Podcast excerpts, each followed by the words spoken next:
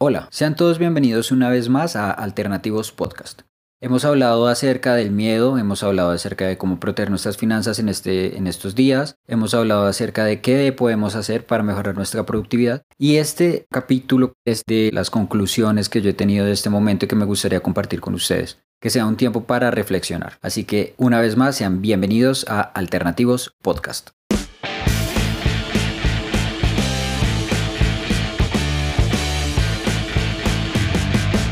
Esto es. Me gustaría comenzar este episodio agradeciendo a Javier Ladino, Leo Modera, José Bernal, Paulo Olarte y David Rincón del blog Pareja y Finanzas y a Ani García, quienes estuvieron en los episodios anteriores de este segmento acerca del COVID-19. Me gustaría comenzar hablando de los momentos o como yo vi los momentos que hemos pasado en esta cuarentena. La primera semana la voy a llamar la semana del miedo que como su nombre lo indica fue un momento en el que nosotros afrontamos la cuarentena. Acá en Bogotá, en la ciudad en la que yo vivo, tuvimos como un simulacro cuatro días antes de la cuarentena y fue ver muchas cosas sucediendo. Nadie había pasado por un episodio como estos, nadie sabía cómo afrontarlos y se generaban un montón de miedos acerca de lo que había sucedido y sobre todo de lo que iba a suceder. Había mucho miedo, mucho temor, mucha angustia. El aspecto económico también empezó a jugar un factor fundamental y esto nos llevó a entender esta situación como un desafío que como sociedad estábamos afrontando. Después de esto, la siguiente semana la voy a llamar la Semana de la Esperanza, donde ya entendimos que la solidaridad de todos podía hacer que esto saliera adelante y que realmente fuera un ejercicio que nos ayudara a unirnos como parte de una misma sociedad. En este momento yo tuve la posibilidad de hacer una revisión acerca de mi vida y de los distintos aspectos y metas que me había propuesto hace un tiempo y eso me ayudó a ver un poco la luz al final del túnel. Y la tercera semana me gustaría llamarla la semana de la proyección. Habiendo pasado por una semana de esperanza donde nosotros empezamos a ver que había un futuro y una esperanza, empezamos a ver de qué manera podíamos utilizar este espacio para aprender nuevas cosas, para aprender un nuevo idioma o para desarrollar cosas que nosotros queríamos hacer, para ese libro que no habíamos leído o para esa serie que, queríamos ver desde hace mucho tiempo. Pero también fue como una semana de, de estrés, como que muchas personas, lo digo porque tuve la posibilidad de charlar con algunas personas, me decían que empezaron a ponerse unas metas que, parecían muy locas en, en, el principio y que los desgastó a mitad de semana. Muchas personas eh, empezaron a ponerse metas de voy a levantarme más temprano, de voy a hacer X y Y cosa, pero en el momento de hacerlo ya se volvía una tarea desgastante en sí misma porque también estar en casa incluye una cantidad de tareas que nosotros regularmente no tenemos gestionadas. Bueno, ese es como el contexto de cómo yo vi estos aspectos. Ahora, Además de esto, digamos que todos pasamos por distintos procesos. La oportunidad de estar tanto tiempo con nuestra familia nos dio la posibilidad de empezar a salirnos un poco del cascarón en el que estamos pensando yo, yo, yo, yo, yo y empezar a pasar tanto tiempo con una persona nos ayuda a mejorar o empeorar nuestra relación con ella. También tuvimos la posibilidad, muchos de nosotros, de replantear muchos proyectos o de replantear ciertas cosas que hacemos. En mi caso, como diseñador, empecé a plantearme otras nuevas estrategias, otras nuevas cosas que hacer, a hacer un review de lo que me gusta y eso me ayudó muchísimo a empezar a plantearme nuevas metas. Yo creo que este resumen que estoy haciendo va más por ese lado. Va más por el lado de entender que este es un momento que si nosotros lo aprovechamos bien puede enseñarnos muchísimas cosas y puede ayudarnos a proyectarnos hacia ese futuro que de niño queríamos o que simplemente en este momento nos damos cuenta que es un buen momento para comenzar nuevos proyectos, para comenzar esos sueños que hace mucho tiempo dejamos atrás. Es muy importante para el comienzo del proyecto tener una base arrancar de algo. En mi caso yo soy creyente y lo primero que hice fue tratar de buscar la conexión con Dios. Y Él me dio la posibilidad de ver mi vida desde otra perspectiva distinta a la que suelo hacerlo, como trabajador, como empleado, como freelance o, lo que sea. Me dio la posibilidad de ver las cosas desde una perspectiva de Dios. ¿Qué quiere Dios hacer con nosotros como personas, como familia, como sociedad y sobre todo en un momento tan convulso y tan difícil como es ese momento en el que estamos? Después de esto, cuando yo lo revisé desde mi parte espiritual, me di cuenta que la relación que yo tengo con Dios me generaba un propósito. Y en ese caso, ese fue el punto base del cual yo partí para establecer metas en mi vida. Tuve la posibilidad de tener durante estas tres o, casi cuatro semanas que llevamos en cautiverio, de establecer un montón de cosas que quería aprender en la universidad, que por alguna u otra razón, por el ritmo de la universidad y después por el ritmo del trabajo y en fin, por el ritmo de la vida no había tenido la posibilidad de hacerlo. Y en este momento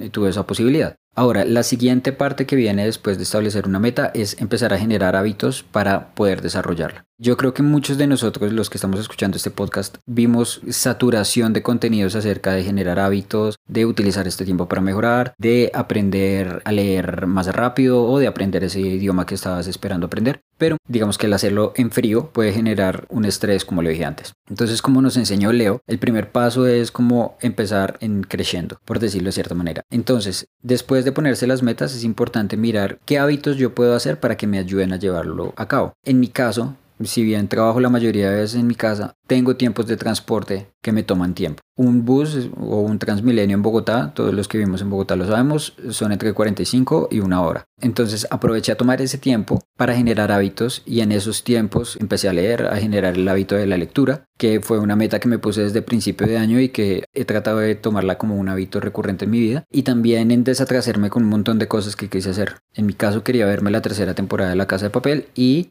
generé un hábito en el que tengo un espacio de ocio y en ese espacio de ocio yo también organicé mi casa de papel. Después de generar hábitos, es muy importante que nosotros sepamos medir eso nuevo que estamos haciendo. O sea, no es necesario que nos pongamos unas metas súper ambiciosas, pero que las que nos pongamos sepamos cómo medirlas. Entonces, si vas a leer un libro al mes, pues qué libro vas a leer y en qué mes o qué, o qué fechas te vas a dar para leer ese libro. Y también dentro de los hábitos que tú sepas que vas a tener un momento para hacerlo, no simplemente como lanzarte a, a hacerlo porque sí. Después de generar los hábitos y de tener una manera de, medirlos, es importante que nosotros también generemos unas expectativas que nos ayuden a que ese, esa meta que nosotros tengamos nos motive. Visualizar eso que nos va a enseñar ese nuevo hábito o visualizar eso que vamos a lograr por aprender ese idioma o por aprender esos cursos que estamos haciendo. Es muy importante que nosotros también tengamos una expectativa y que lo visualicemos para que pueda volverse real. Yo creo muchísimo en que este, este asunto la visualización nos ayuda bastante a generar anclas en el futuro. Y esas anclas son simplemente estados futuros que nosotros queremos ver y que nos van a hacer sentir mejor cuando nosotros nos amarremos a eso. Yo creo que como conclusión es muy importante para todo este proceso entender que este COVID, que a los que vivimos en Bogotá nos quedan dos semanas, o en, o en Colombia en general nos quedan dos semanas más de este estado, que tengamos este espacio para encontrarnos un poco más con aquello que queremos ser, hacer, de eso que queremos ver en el futuro y que empecemos a generar cosas para llegar allá. Entonces, no importa lo que usted quiera hacer, a lo que quiera proyectarse, es momento de que con estos simples tips que le di, más un montón de información que puede encontrar en internet, más los capítulos anteriores de esta serie de podcast, usted puede encontrar eso que lo motiva a hacer. Yo creo que este es un momento que Dios nos ha regalado como sociedad para que nosotros realicemos muchas de las cosas en las que nosotros hemos estado no necesariamente fallando, pero que hemos ido perdiendo esos sueños, esas metas, esos proyectos con los que nosotros soñábamos hace un año o dos años. Es muy importante que nosotros no los perdamos y no solo por el hecho de que ya va a volver real y entonces voy a tener mi empresa o lo que sea, sino porque encontraremos algo que nos motive a vivir y algo que nos motive a desarrollarnos como personas. No solo estar vivos, a ir a un trabajo de 8 de la mañana a 5 de la tarde, a pasar dos horas en un transmilenio sino eso que nos motiva y nos apasiona hacerlo. Yo creo que este es el momento para encontrar nuestra pasión, todos aquellos quienes no lo hayamos hecho, de revisar nuestra vida, todos aquellos quienes no la hemos revisado. Hay muchísimas cosas allá afuera que merece la pena ser vividas y este es el momento para hacerlo y para buscarlo. Yo sé que ha sido un momento difícil para muchísimas personas, para mí en especial lo ha sido, también ha sido un momento que ha traído momentos, valga la redundancia, de angustia, incluso de depresión, pero pues que el encierro no sea un, un limitante para lo que queremos hacer, sino que sea un momento que invita a reflexionar en nosotros mismos y a encontrar eso que nos ayude a proyectarnos a ser esas personas que queremos ser. De antemano, muchísimas gracias por habernos escuchado, por escuchar este podcast de Alternativos. Bueno, nada más que invitarlos a que sigan nuestras redes sociales, Alternativos Podcast en Facebook, en Instagram y nos pueden encontrar también en nuestra página web alternativos.distritopodcast.com. Si usted quiere apoyarnos, la mejor manera de hacerlo es escuchar este contenido, compartirlo con otras personas, escribir a nuestras redes sociales, regalarnos esos mensajes que usted quiera hacernos llegar, sus sugerencias, sus inquietudes. Si este capítulo le ha gustado, like en nuestras redes sociales, puede escucharlo también en YouTube. Entonces lo invitamos a que vaya, se suscriba, le dé a la campanita y si usted quiere, en nuestra página web va a encontrar un formulario, un newsletter que lo va a invitar a que le llegue nuestro contenido vía correo electrónico. No siendo nada más de mi parte, le agradezco mucho a la producción de Distrito Podcast por ayudarnos a que esto sea posible y nos vemos luego. Muchísimas gracias, hasta luego.